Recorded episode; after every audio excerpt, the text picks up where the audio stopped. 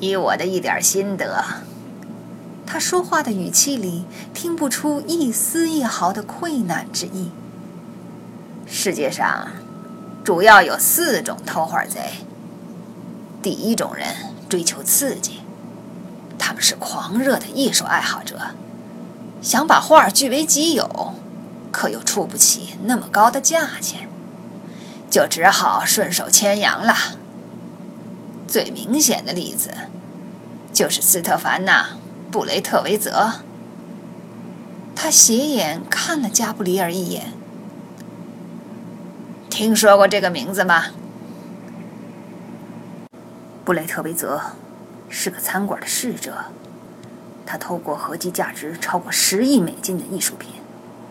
他把偷来的艺术品放在家里，作为私人收藏。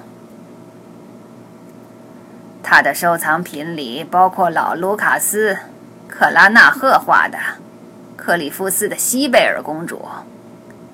他被捕以后，他母亲把那幅画割成碎片。连同厨房里的垃圾一块扔掉了。法国人十分不以为然的摇了摇头。我是个十恶不赦的罪人，可我从来没毁坏过一幅画。他又瞥了加布里尔一眼。就是在万不得已的时候，我也没干过。下一种类型的偷画贼呢？是碌碌无为的人生输家，他偷了一幅画，可又不知该怎么处置他，紧接着就吓破了胆。有时候，他能搞到一笔赎金或是几个赏钱，可常常发生的结局是，他被捉到了。老实说，杜兰德又说：“我憎恨这种人。”他们败坏了像我们这样的人的名声。像你们这样的靠偷画来收取佣金的职业中间商。杜兰德点了点头。他们沿着马蹄翁街继续向前，经过佳士得拍卖行的办公室，拐进香榭丽舍大街。灰蒙蒙的天空下。是栗子树四处伸展的光秃秃的枝桠。执法界有些人坚持说，我这种人根本就不存在。杜兰德又开了枪。他们认为我是人们脑子里幻想出来的，我还巴不得他们这么想呢。这帮人搞不明白一个道理：这个世界上。有不少富甲天下的人渴望拥有伟大的艺术作品，而且才不管画是不是偷来的呢。事实上，有些人就因为一幅名画是偷来的，才一定要拥有它。第四种人呢？有组织的犯罪团伙，他们偷东西很在行，可不知道怎么把画儿。转手卖到黑市上去。杜兰德停顿了一下，又补充说：“这就该说到 Jack Brussel 了。他是偷画贼和买画人的中间商，是个高级掮客。如果你允许我这么称呼他的话，他干得相当不错。他的买主都是什么人？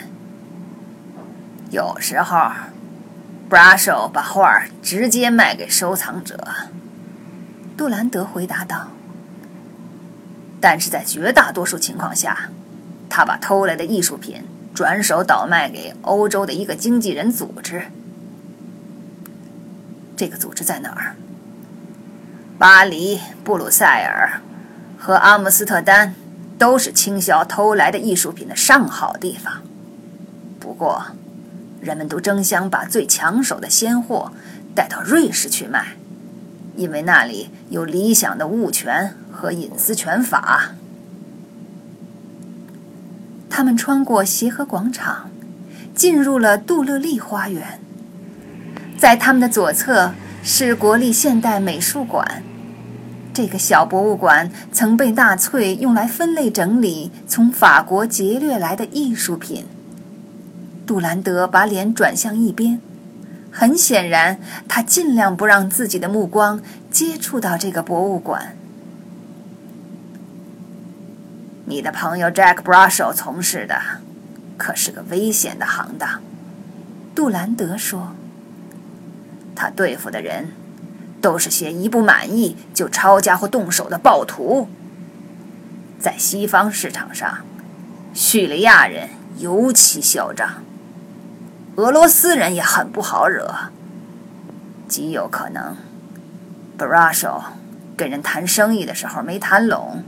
所以被人暗算了，也有可能。杜兰德的声音突然低了下去。有什么可能？杜兰德犹豫了一下，才回答：“有一种传闻。”他终于说话了，听着，还完全不能确定，只是个没什么根据的猜测。